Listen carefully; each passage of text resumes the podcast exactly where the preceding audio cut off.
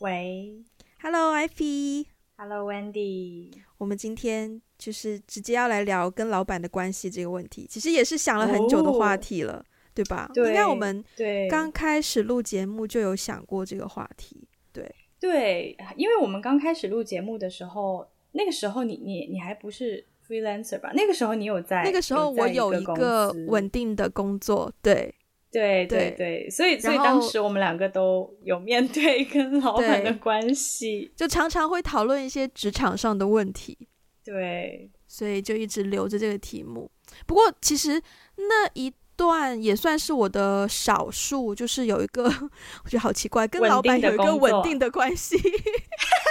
就是对稳定的工作。因为、嗯、因为说句实在话，我从大学毕业到现在，真真正正在传统意义上可以称之为老板的，大概一二三四，一只手一定数得过来。对，虽然我就是 freelance 期间有做过不同的工作，嗯嗯嗯，但是真正意义上可以称之为老板的，大概也就三四个这样子。什么叫真正意义上的老板？就是你们存在上下级，然后就是我们是在一个固定的，首先我们在一个有架构的公司里面，每一个人有 specific 那种等级的 title。嗯就是什么可能总监，或是可能 director，或者是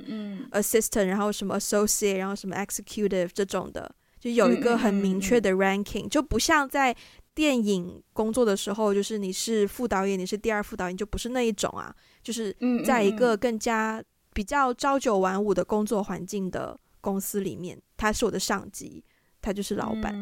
对对对，嗯，对，所以所以你在。就是跟老板有还有稳定关系的时候，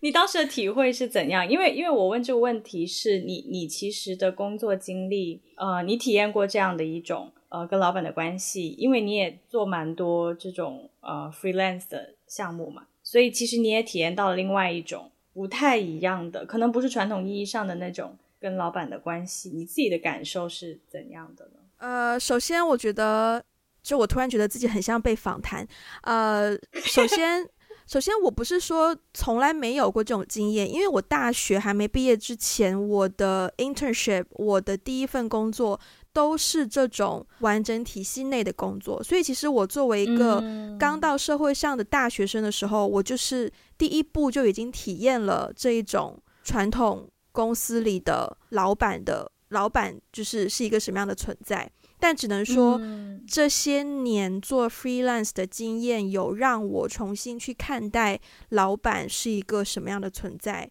这件事。嗯、对，所以说句实在话，我从 freelance 再转回到一个固定体系当中之后，我对于固定体系当中的一些老板的可能思维方式会有一些比较不理解的地方。但是，嗯，嗯，我觉得那个就是我们今天可以聊的点吧。对，因为我也不能完全就是一个圣人一样，什么都看透透，那也就没有什么好聊的了。但你也换过很多工作啊？对，对，对，对啊，其实，呃，首先我的每一份工作，因为我没有怎么做过 free freelancer，所以其实我的每一份工作呢，呃呀，我都跟老板是在一个 稳定的 relationship 里面。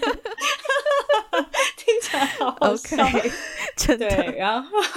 so far 我有过几个老板呀，我我属于其实也就四个啦，嗯、四个啦。就是，哦、但是我说的这个老板呢，我说的是这个嗯，direct manager，就是、啊、就是他是我的 line manager。对对对，嗯，但是呢，我也遇到过那种，就是在一个相对来说大一点的体系里面，你你不仅要跟你的 line manager 相处，你还要跟你老板的老板，就是上级的上级、上级的上级的上级这种关系去相处。嗯对，我觉得在那个情况下，嗯、其实就会比较复杂。对，嗯，就是就是，其实我的第一份工作，这个是在我第一份工作当中学到蛮多的，就是说，呃，所谓不可以越界。就是在职场里面，好像那种就是，比如说，如果你要越过你的上级，跟你上级的上级沟通，嗯、那你就要嗯去思考说什么东西可以说，什么东西不可以说，因为你要考虑到你们中间有一个层级等等之类的这些东西。嗯、我我以前在工作之前其实没有太多的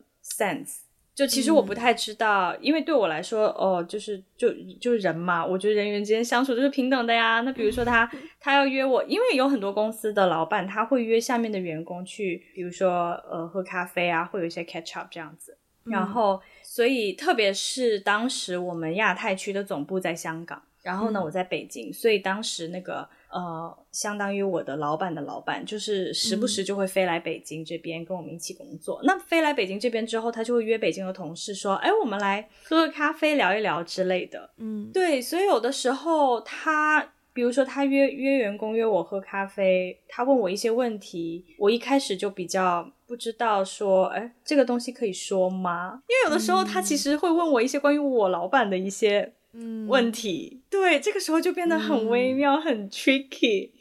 所以我也是在那个很微妙的关系当中去学习说，嗯、呃，他这样问我到底是什么意思呢？我到底要不要说呢？之类的，就就很多很多这种微妙的事情，我都是在那份工作当中去学习了。听起来，我觉得这一位老板蛮 passive aggressive 的，就是他后来。嗯，他用一些非直接的方式，想要掌握最多的信息。嗯，是是是是，所以有的时候就陷入一种比较尴尬的状况，就是说，嗯，他可能对于他的某一位下属的工作有点不满意，但是他的下属是我的上级呀，嗯，啊，所以他就会想要了解一下，说是不是真的是这样，或者是。对，所以这个时候我我就就很尴尬，就会把下面的人放在一个 有点尴尬的位置。嗯，这真的是真的是好像宫斗剧一样，很多真的很多内部政治的不不不不不。你你知道吗？我第一次我第一次因为职场上的关系，特别是因为我当时刚进去，我还是个新人，我就是非常 entry level 的一个 position，然后我不知道怎么处理这个东西。嗯、我人生当中 第一次打电话给我爸。问这种哈这种复杂的这种复杂的职场关系，我应该怎么处理？真的，我真的不知道。我第一次，你知道，我第一次工因为工作上的事情咨询我爸，竟然是因为 职场宫斗、职场政治。对对对对对，而且我还是个小，就是一个小小小 nobody。就是，但你那个，但是我 somehow，嗯，但你那一家公司是很大很大的公司，对吧？就既然有亚太总部，听上去 应该是蛮大 scale 的。嗯，它其实没有很大，但它 office 很多。就人数上讲呢.它没有很大，因为我们是做偏咨询类的业务嘛。但是.所以咨询类业务本身它就不需要太多的工作人员。但是它有很多 office，就是它在全球很多国家都有 office。它是跨国企业吗？对，它是跨国企业。那基本上还是蛮大。蛮大规模的，是有一定规模啦。嗯，那个时候，那个时候已经有微信了，对吧？有啊，我我想问你，啊、你记不记得我？你记不记得你当初是怎么加到你老板的微信的？天哪，这问题 就你好犀利哦！我想一想，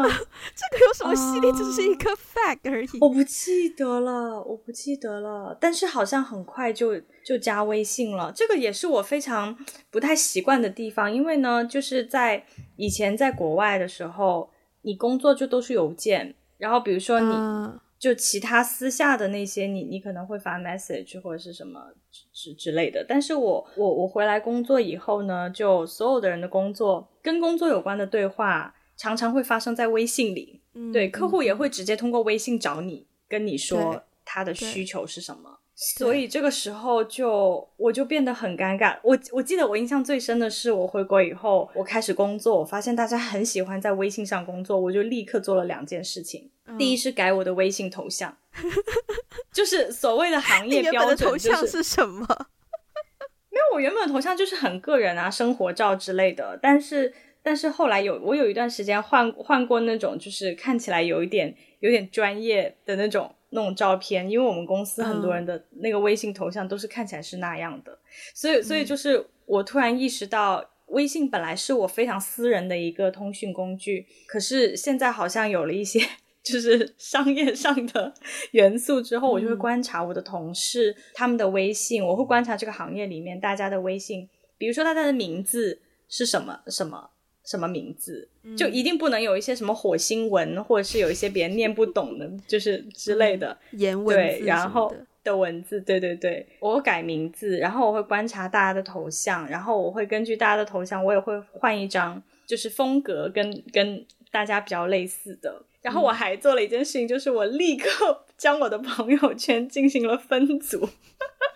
哇，对，因为我以前是不分组的，以就以前上学啊，你就发一些很生活的东西啊，就比如说今天同学来我家包饺子很开心，你就会发一些乱七八糟。但是工作了以后，你就发现很多你跟他真的就是工作关系，然后你也把握不好那个界限，你好像也不是很想要跟不太熟的人那么。transparently 展现你的个人生活，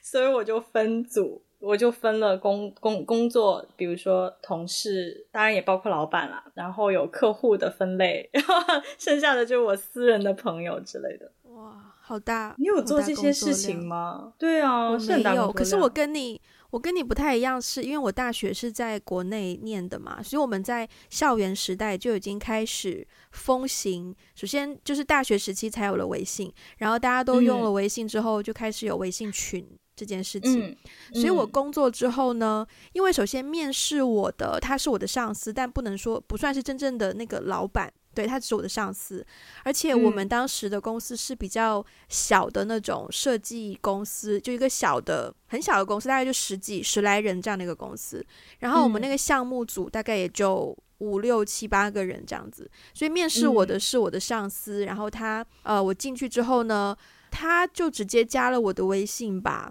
然后又再把我加到一个就是微信群里面，然后那个群里面呢才有老板。在里面，对，所以我其实一开始很长一段时间，oh. 我没有直接加老板的微信，我甚至也不记得我是如何加到老板的微信。发展至今，我不仅有当时那位老板的微信，还有老板的 Instagram、老板的 Facebook，就是 对，在在各个各个那个社交平台都已经正式成为了朋友，这样子，对，oh. 所以我已经不记得，但是，呃。我加了老板的那个微信之后呢，就会自然而然就是当成是有一点，我觉得我一开始比较比较模棱两可吧，也不知道到底是、嗯、那我们现在 that mean we're friends？毕竟我们现在是 you know 微信朋友啊，所以我们是朋友了吗？嗯、还是、嗯、还是说？呃，你还是一个上司的态，不过因为那个老板的他的他的人的性格是非常好，再加上他那个时候刚好他小孩才大概几个一岁不到吧，然后他小孩非常可爱，我们常常就是办活动的时候，他小孩跟他老婆都会来，就是我们都会逗他小孩玩啊什么的，然后就。他的朋友圈基本上除了公司的事情，就会是他小朋友的照片，所以我们就因为他小孩子太可爱了，就忍不住也都要去点赞什么的，所以那个关系就慢慢慢慢比较自然而然的就就是就就变成有一点，至少在我看来了，就是互相欣赏的，就是朋友的概念更多一些，就没有那种很强硬的上司的感觉，对，嗯。你你在刚刚在说这个的时候，我突然在想到一个点，就是微信这件事情真的很微妙，就是它它可以拉近你跟老板的关系，它也可以把你跟老板的关系变得很微妙。诶，我觉得它取决于你原本跟那个老板是什么关系。就是如果你原本想要跟他拉近的话，微信真的会帮到你；但如果你原本没有想要跟他 share 那么多，对，是。那假设你跟假设啊，这个假设。嗯假设你是跟一个关系不那么好的老板在微信上是朋友，嗯、你会按他的朋友圈赞吗？首先呢，我觉得在微信上朋友是朋友，就是在当今的，就是今时今日根本不能代表什么，因为我觉得在微信上，嗯、就是加微信这件事情，现在已经变得太太随意了，嗯。就是你你你去路边买个路边摊，其实也是扫人家的微信，然后当然不是、嗯、不是交朋友的那个扫，是付钱呐，当然是付 钱呐。但是但是你想想，就是我我我至少我现在的生活就是呃，我我的什么物业啊，然后来打扫卫生啊，来修理家里的这些东西，其实都是跟他们在微信上是好友。嗯，所以现在微信好友已经不能代表什么了。嗯，哎，你刚刚那个问题是什么来着？我说，假如你跟你的老板，你今天我说，假如你跟你老板关系不好的话，你老板发朋友圈，你还会点赞吗？嗯。其实我有经历过这样的关系，我没有点赞，嗯、我没有点赞.嗯，我可能会稍微好奇，出于好奇的心态，我可能会稍微点进去看一看他朋友圈都会发些什么，嗯、但是我是不会点赞的。那你会加你老板的 LinkedIn 吗？好问题，我觉得如果关系好会，如果关系一般般就不会了。但是 LinkedIn，但是但是这里又存在另外一个事情啊，就是。呃、uh,，LinkedIn 在在中国大陆不是说那么的 common，就可能就是在外企工作，或是有国外中文，它的中文叫做领领领英，领袖的领，英英才的英，对对对对对，所以可能也就是一部分人才会有啦，不是不是每一个人都有的，嗯，但是、yeah. 但是我不得不说，有 LinkedIn 这件事情，嗯，可以。就是拓展了一个去 stalk 一下他的过去经历的一个渠道。我记得以前，对，我记得我以前工作的时候，这也是我老板教我的，这个都不是我自己发明出来的，是我们每一次遇到一个新的客户，因为当时我做 account manager 嘛，所以一个 account 下面就会有好几个不同的客户。然后我一开始是没有这个 sense 的，就是呃客户加微信，然后客户呃会丢过来一些需求，我就我就接这样子。但是呢，我我当时的我的老板呢，其实当时我跟我老板关系蛮好的，然后呢，他是一个有点小八卦的人，然后他每一次。有新的客户过来，他第一时间会 LinkedIn 人家啊，他会在 LinkedIn 上面去搜人家，然后然后去看说哦，他哪个学校毕业的，然后他他有哪些工作经历，然后他就会疯狂的想，因为 LinkedIn 上你可以看到你跟他是，比如说是 second connection 或者是 third connection，对对，他就会去找他跟这个人之间有没有一些 connection 之类的。其实其实是一种蛮聪明的方法，一方面可以满足他八卦的好奇心，另外一方面又可以就是说。如果有一些 connection 可以去促进我们的合作关系的话，那何乐而不为呢？这个这招真的是他向他学学到的。我觉得这个都不算八卦，这是很基本的资料收集。Oh no！Yeah。我觉得可能在我的领域比较常见，是因为作为 freelance，你常常就会突然间有一个人介绍给你一个人说啊合作什么的，那你不能够只 based on 你跟就是你们这个 connection 的认识去判断这个人值不值得合作啊，你必须要去想办法打听一下这个人什么来头、什么背景、可不可靠，blah blah blah blah blah。对啊，所以 LinkedIn 这个时候就其实是一个蛮好的工具。嗯嗯，我必须要说，呃，其实，在我们这个 podcast，就是去年大概年初的时候，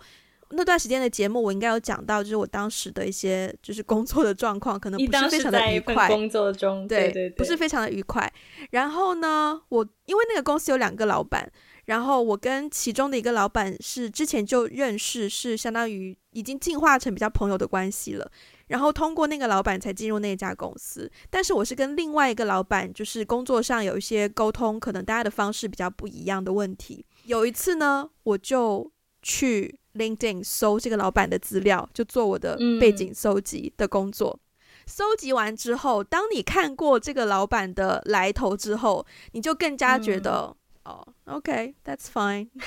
就是没没有很多损失，就是呀，yeah, 就是我觉得这不是一个很好的态度啦，但只能说你好像多了一个面向去认识这个人的过往，以及你有的时候比较容易理解说什么样的经历造就了他现在做事情的这一套方式。嗯对、嗯，所以就没有加那个老板 LinkedIn。OK，现在也没有加，也也，也没有加，现在都没有加，也没有加这个老板的 Facebook，也没有加这个老板的 Instagram，就是完全就是在我的生活飞到这样子。嗯嗯，哎，我觉得你刚才提到一个点，我觉得还蛮神奇。我觉得这个可能是呃，因为我我生活在国内嘛，但是我、嗯、我觉得香港可能使用的这种 social media 跟大陆有点不一样。我是觉得说，比如说在大陆，你加一个人的微信，你你是通过微信跟他有工作关系，跟他有一些直接的沟通，但是同时你也可以看到他的朋友圈。就他的朋友圈取决于他怎么样去 manage，、嗯、但是有很多人他也会，他除了在朋友圈里面会发跟工作相关的内容，他其实也会发一些私人的东西。所以就是微信，它好像是变成了说，你不管是公还是私，你都可以了解这个人的面相。但是呢，我觉得 LinkedIn 跟 Instagram 和 Facebook 的功能，至至少在我看来是很不一样的。就 LinkedIn 是一种更商务的关系，就比如说，如果我跟这个人合作过，然后或者是说我们曾经在一家公司，我可能会想要去搜一下他的背景，然后我可能会想要跟他 connect 一下。就是只要我在工作中跟这个人有关系，我可能就会先跟他 connect 一下。但是，一旦我加了他的 Facebook，、嗯、或是我加了他的 Instagram，好像我们的关系呢就晋升到一个 level 了。对，就。就不再 no longer business 的这种关系，而是突然一下子好像变成了一种更加私人的关系。所以我会好奇说，你你你会好奇老板的私生活吗？就比如说，你现在在 LinkedIn 上面跟他哦 connect，然后你们俩是有工作关系，但是你会想要去搜一下他的 Facebook，你会想要在 Facebook 的层层面跟他成为朋友吗？我我觉我觉得要这样子讲，首先，如果他已经是我的老板，那呃，我觉得突然间我的思维变得很功利。那如果我在跟他 建立一个私人关系的话，嗯、这件事情对我还有什么好处？就他已经是我老板了，uh, 他能够 offer 给我的 maybe 是这份工作，我已经得到了。Uh, 那如果我再努力跟他建立私人关系的话，我还会有什么更多可以得到的利益吗？我如果暂时想不出来的话，嗯、我就不会说有很多的好奇。但除非说可能跟这个老板工作合作很愉快，然后觉得他是一个非常非常好的人，然后就是会觉得说，哦、啊，如果我们可以有多一些。沟通或许是一件比较好的事情，那可能有机会会去搜搜看他有没有 Instagram，有没有有没有 Facebook 这样子。但是我必须要说，嗯、我觉得就是以我到现在的工作经历，就是换了换了这么多不同的职场环境，我现在得到的感觉就是，通常就是人很好，然后对待工作很。很很正直，然后也不偏袒，然后就是工作上表现非常好的老板，然后又比较会处理员工关系的老板，他们的 Instagram、Facebook 或者是朋友圈通常都蛮安静的，对，嗯、就他通常都不太会发一些东西在那些领域，嗯嗯，对，所以其实，嗯，如果我看到有有老板或是 Potentially，他可能会变成我老板的人。他的 Facebook 或者是朋友圈，uh, 或是 Instagram，就是一种非常精心，嗯、呃，精心打造过的。对对对对对。嗯、如果是那种的话，我反而会有点小担心。你这样讲，我好像也会，是不是？我好像也会，就是我也会通过一个人的私人的面相去窥探，说这个人在工作当中是怎样的。虽然我知道，就是有的时候公和私是分开的，但是对我 对，如果我看到一个人朋友圈或者是 Facebook 或 Instagram，他展现出来的那个关于生活的那个面相跟我自己很不同的时候，我其实会有一点 concern，说那我们在工作中。也也可以，就是 get along well with 吗？我会，嗯、但是因为我刚刚这样问呢，是因为我我突然想起来一件很好笑的事情是，是我我原来在工作当中有一个老板跟我相处的蛮不错的，嗯、然后、嗯、那我当然我们是 LinkedIn 的，就是 connection，就他他他是他是从香港 transfer 过来的，就是哎不是 transfer、嗯、是 relocate 到北京这边，然后呢，所以其实他。就是一 relocate 过来之后，他就立刻跟我们办公室所有的人在 LinkedIn 上面成为了朋友。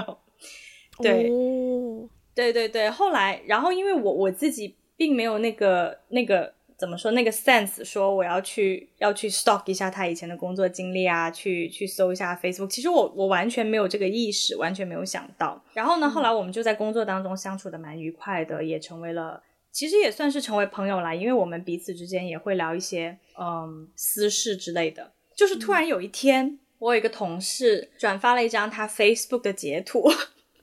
给我，对，OK，然后，然后，对，然后，因为我同事试图加他的 Facebook，然后在他 Facebook 上面看到一些照片，然后他就他就转发了他的截图给我，然后我就突然想到说，哎，我还没有他的 Facebook，就是我们好像从来没有加过 Facebook，那我去搜搜看好了，然后我就加了他的，就我我对我有加他 Face，哎，我有没有加？其实我不记得了，还是我只是光是看了人家，anyways，我打开了他的页面，我看了他的页面之后，他在 Facebook 上呈现的那个面相。跟我看到工作中的他还蛮不一样的，嗯，因为呢，对，当时有一个有一个 context，就是他 Facebook 上非常多去海边玩、去去坐游艇的照片，嗯、对.因为因为在香港经常去坐游艇也蛮正常的啦，但是 which means 他经常出海呢，就就有很多裸裸上半身的照片。啊，uh... 对，所以就。就突然间，他 Facebook 上出现很多他半裸的照片。哎，我想问他的年龄是比你大很多吗？嗯、没有，他比我大两岁，所以我们关系好也、啊、也有这个原因，因为就是同龄人。对，因为其实就.就同龄人，所以其实关系蛮好的。对，但是我突然一下子就看到他。很不一样的一个面相，我其实当时有点嗯、而且我看到他一个纹身，他不是半裸吗？嗯、然后就露了一下他的纹身之类的。对，当时其实我我看到他那个照片之后，我很 想点赞、嗯，但是我想说，我还是先加人家 Facebook 再点赞好了，不然显得我太 creepy 了。隔天进办公室，隔天进办公室，他要怎么看我啊？我很想问你一个问题哦，他身材好吗？对对对对对。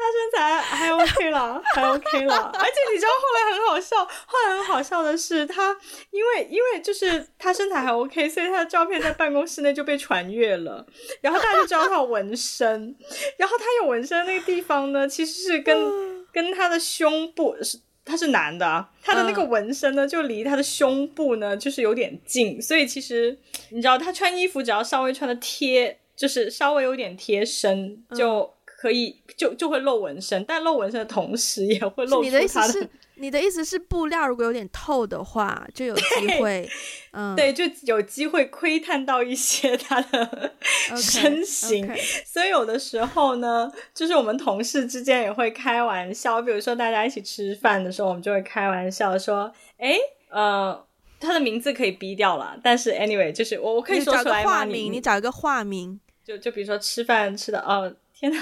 好难找啊！好，假设他叫，想一想好不好？假设他叫，这话没法聊，因为他真的叫。Holy，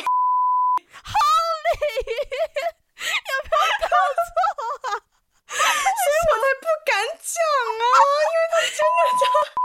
这是香港很常见的英文名耶！Oh my god！嗯、um,，Andrew，Andrew，好，Andrew，Andrew，假设他叫 Andrew. 对对对。然后比如说我们一起吃饭的时候。但 是我操，这种烂大街的名字真的是，我都知道我要怎么剪。啊，好，你继续、嗯。就比如说吃饭的时候，同事就会，比如说他叫 Andrew 好了，然后大家就会说：“嗯、哎呦，Andrew，我好像看到你的纹身喽。”就大概意思就是在说他的衣服有点透什么的。你们根本是在调戏老板呢。可是老板很 enjoy 哎。因为老板自己也知道自己身材很好，然后他他有的时候听到同事对他说这种话，其实对我我其实能感觉到他有一点点小小暗爽，你知道吗？OK OK，嗯，但是其实也是因为我们关系好才，才就是才可以，你知道有一点说说这种很你你觉得你们不是很 appropriate 的话，你觉得你们关系好跟他的颜值有关系吗？天呐，还蛮有关系。我总觉得，我总觉得我在往一个奇怪的方向带领这个话题。你你也在往，对，我是感觉到你在往一个奇怪的方向带领。但是我不得不说，他是我，他是我，呃，经历过最帅的老板。经历过嘞，在在这几段 relationship 里面，oh. 他是颜值最高的。OK，嗯嗯嗯，所以所以其实。我觉得我我不好说颜值是不是一定，因为我觉得也要看这个人的工作能力啊，然后你跟他的相处，其实更多的还是看他做事情做事情的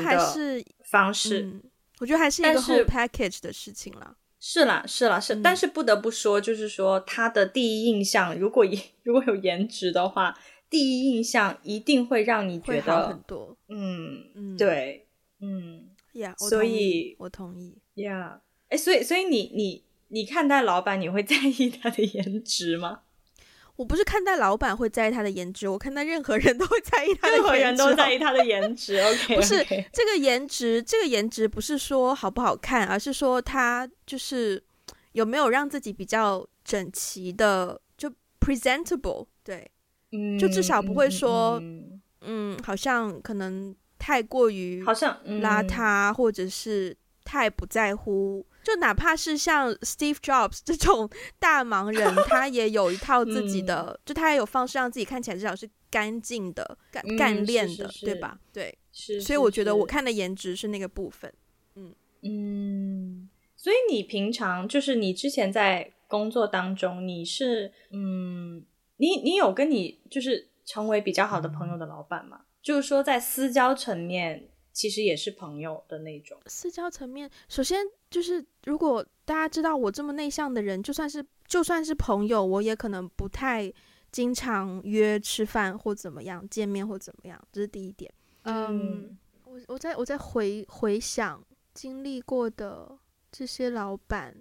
我只能说，就是那每一份工作结束之后，真真正正能够成为，就是可能。私底下还会偶尔打个招呼、聊聊天的话，那可能这样的老板通常是在电影圈子里面的，嗯，因为大家的世界观比较相似，然后真正热爱的东西也比较相似，所以才能够有更多沟通的空，有有更多可以聊的话题。对，嗯，那如果是嗯之前的老板，然后结束之后，我还是会，我还是可以把他们当成是朋友啦，只是说，呃。可能如果我 visit 那个城市的话，就可能有时间会想说啊，去你们新公司见看一看或怎么样，就是我可能会有这个念头，但也不一定会 付诸于实现，只是说就是不排斥这样子而已。嗯嗯，嗯对。那你有遇到过什么事情让你觉得哦，这个老板很好相处？很好相处，我我我必须要表扬，不表扬，就是我必须要讲我遇到过的一个很好的老板，他。嗯嗯，他首先在工作上，他真的是会帮我们挡掉一些客户的不理性或是不负责任的一些要求。就是他，我的我的我的感觉是他可能也是从我们的岗位开始做起，然后做到现在那个位置的，所以他知道我们面对的问题是什么，然后他跟我们的沟通方式也是会，嗯。去理解我们做事情的方式，然后去知道每一个人现在的进度是什么，然后所有事情都是跟我们有商有量的去共同去拟定我们的 schedule 也好，或者是计划也好。然后在工作上，我觉得他是一个真的非常非常非常可靠的。你说他是老板也好，上司也好，leader 也好，就是我觉得他就是一个在我的在我的世界观当中，我认为最好的老板的样子。对。那如果说到私生活方面的话，嗯、呃，我觉得我们是一个合理的，就是私下的交流程度。就比如说，可能一年结束，我们会嗯一起去下班之后一起去公司附近一个 bar 喝点酒、吃点东西、聊聊天，可能一年会有这么一两次。然后有的时候工作工作如果有些 event，然后会有一些活动，他就会老板就会 order 外面的食物，就是给大家一起吃这样子。然后我们吃饭的时候也会闲聊几句啊，嗯、然后偶尔也会有一些就是就是，因为我们其实还是他的 freelancer 嘛，对，只是说我们的工作是他分配给我们的，所以也会聊聊我们就是 freelance 的生活啊，然后他的一些生活啊，嗯、然后呃。他们家的狗啊，什么什么的，就是、嗯嗯、对，所以我觉得那个那个那个边界也处理得非常好。就是我觉得他很会做人，嗯、就是这是很重要一点，就是他真的很会做人，嗯、不不单只是他跟他的上司或者他跟他的客户之间的沟通，就是很都很，我觉得很很合理，很 proper，、嗯、而且他跟、嗯、他跟下属之间的那个。那个沟通也很会做，我我我想说，有一些很不会做的老板呢，就是非要跟下属打成一团的这种，哦，就是哦，嗯，我我可能我我不知道我有没有遇到过，但是我总觉得这种这种老板就是常常见到，就是就是非要约所有的下属一起去去聚餐呐、啊、唱 K 啊，然后就是就是不懂得自己先就是先 piss off，就是先把让自己的让自己的下属自己，就有的时候老板在就是作为员工多多少少会觉得有一些呃有点拘束，没有办法很放得开。对，嗯、我觉得这个点是所有做老板的人应该要懂的一点，就你不能强求说下属跟自己就是可以打成一团，嗯、你如果不是那样的性格，嗯、你就做不到这件事情。嗯，我不确定我有没有遇到这样的老板，不是很有印象了。但是我总觉得有有听闻过这样的事迹。嗯，哎、欸，我觉得这个还蛮微妙的。虽然我我自己不是不是老板，但是我觉得就是经常在职场当中，大家会说你要就是 manage down，你也要会 manage up，就是、嗯、就是要会跟下属处理关系，也要跟上面的人处理关系。好像听到很多人都是说。啊，要怎么样去处理跟老板之间的那个界限？但是因为毕竟在我们的社会里面，当老板的人毕竟不是那么多，所以可能很少听到说，如果你是老板，你自己作为上级，你要怎么去处理跟下级之间的那个边界？我觉得还蛮有，嗯、我觉得还蛮有趣的。好像对我来说，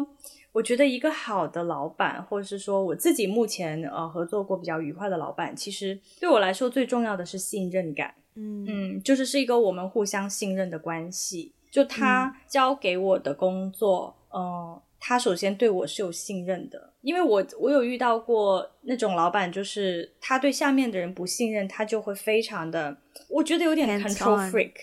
对，有点 control freak，嗯、对，他就是所有的 detail 都要去插手，嗯、然后我就很很难很难办，因为因为做成同一件事情，可能一百个人有一百种方法.对。所以，所以当如果老板插手的时候，我就会很难做，就是被夹在中间，我就不知道要怎么做。对，所以我觉得一方面是首先，呃，彼此的信任啦。就比如说他对我有这种信任，他放心交给我去做，同时我对他的那个信任也是来自于，嗯，比如说如果我如果如果我在工作当中遇到委屈，或是遇到一些不知道怎么处理的时候，只要他出面，他就会让我。很有安全感，就是说，OK，这件事情我、嗯、我来我来帮你挡掉，因为你你是我 team 里面的人。其实这个也是我在这些年工作当中体会到的，就是不同的老板在这件事情上，其实他的做出来真的是不一样。但是我们俩之间是不是彼此信任的关系？我觉得这个真的是成就一段 好的上下级关系很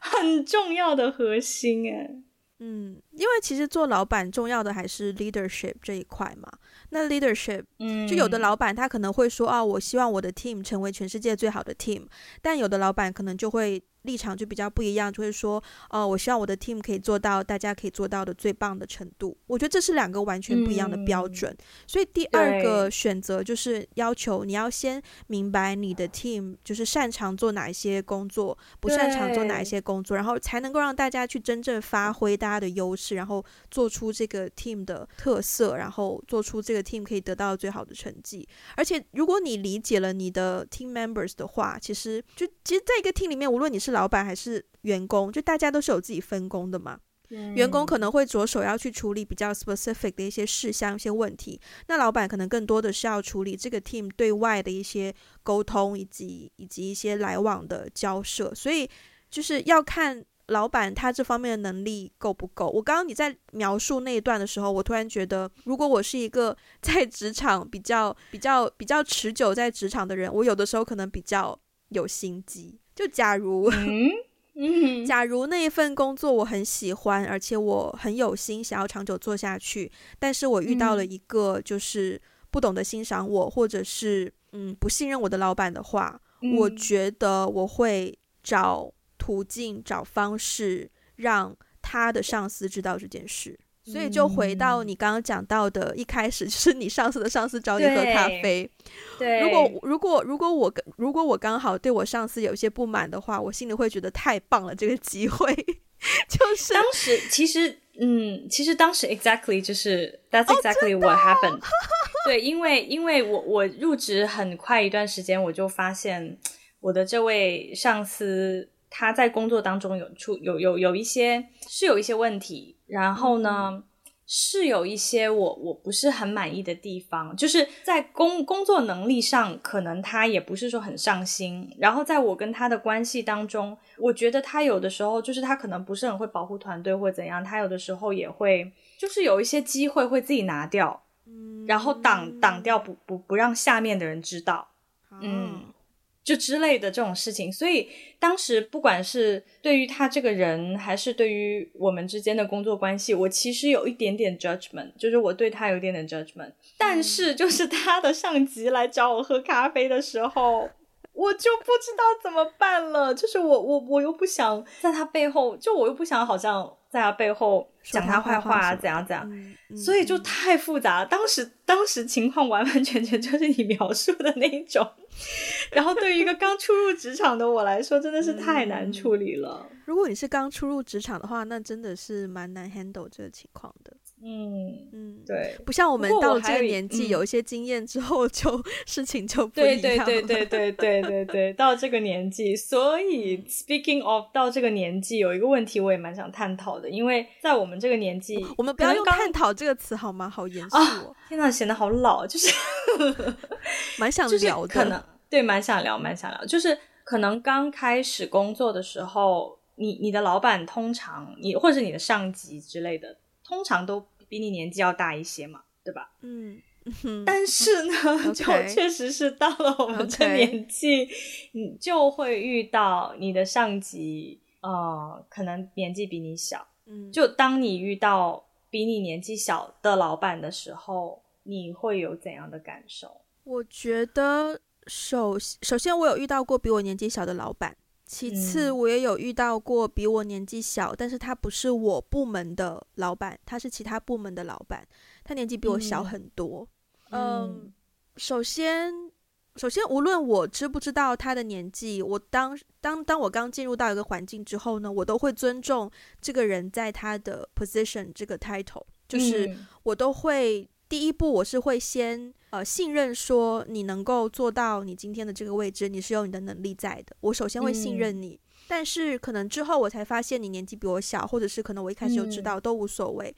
可是如果到某一些事情发生，我觉得你的判断力或者是待人处事的能力可能呃。没有我想象中那么成熟之后呢，我可能会怀疑说，哦，这是不是跟你的年纪有关系，或怎么怎么样？嗯，但年纪不会是我去 judge 一个人的首要的评判标准，就还是要依你的做事情的能力去、嗯、去去定夺啦。对，嗯嗯嗯。可是我不得不说，可能年纪比较小的老板，或者是可能同年龄的老板，在沟通起来，我会觉得 maybe 比较好开口去做那个沟通，就可能。你对他个人有一些、嗯、呃想要更理解，或者是想要问清楚的地方，可能你比较好找到一个入口去当面去问他说，哦、呃，想问一下，就是那个决定可不可以有，可以可不可以跟我讲多一些原因或什么什么的，就是可以可以更好的把他就是。就不要把老板当成是老板，就老板首先也是人嘛。就我觉得跟、嗯、跟老板的沟通很重要、嗯。那如果他的年龄跟你比较同年龄或比你小的话，就会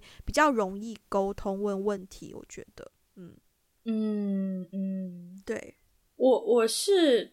目前为止我是没有遇到过比自己小的老板啦，就是顶多可能就是跟我同同年龄层而已、嗯。对，但是呢，就是我不得不说，就当我有的时候听到。哦，这个这个人很年轻，然后他可能比我小小几岁，但他已经做到一个很高的位置的时候，我其实这些我听到这些话会让我产生一些不是很有安全感的感觉，就是会有一种自己好像分分钟 要面临着被淘汰的那种焦虑。对，所以其实即便不是在我现在的工作环境中，其实我从来没有遇到过比我小的老板啦。对，说实话。嗯但是，但是，就是即便我听到有这样的呃情况，包括我身边也有人他，他他们可能年纪比较小就比较成功啊等等之类的时候，我其实内心真的会有一些有一丝有一丝焦虑，嗯，就想说哇，他们可能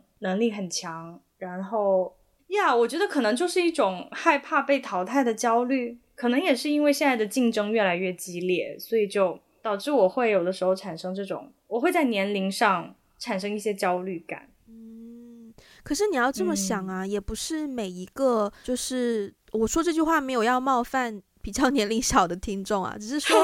呃，只是说你见到了一个可能二十多岁很年轻就比较成功的人，不代表每一个二十多岁很年轻就比较就嗯，不代表每一个对啊都那么成功啊，所以就是嗯嗯，不需要有有有这样子的焦虑。但但是我必须要说，我当时得知，呃，我另一个 department 他的那个老板，就是那个那个 leader，那个 department head，他的年龄比我小很多岁的时候，嗯、我当下真的就是没有办法抑制要说出口，就是我对我们计划都咒骂，就是 我都不知道 我在这里干嘛。就你这么你年纪这么小就已经做到 department head，然后我现在比你大几岁，我才这边做一个小小的场记，but 呀、yeah, 嗯，我觉得就大家的起点不一样，开始的路程的那个。方式也不一样，所以所以呀，没有太多要比较的。嗯，看清楚自己的，看清楚自己的方向和自己所在的位置，然后摸索到自己的路程，就才是最重要的东西。嗯，OK。我们今天时间也差不多了，呃，如果大家有更多想要跟我们共鸣，或者是想要分享的跟跟老板有关的 故事的话呢，就是 我真的很想听听大家在跟老板的关系上面都有一些什么有有趣的故事。哎，我相信一定很多，只是大家敢不敢讲而已。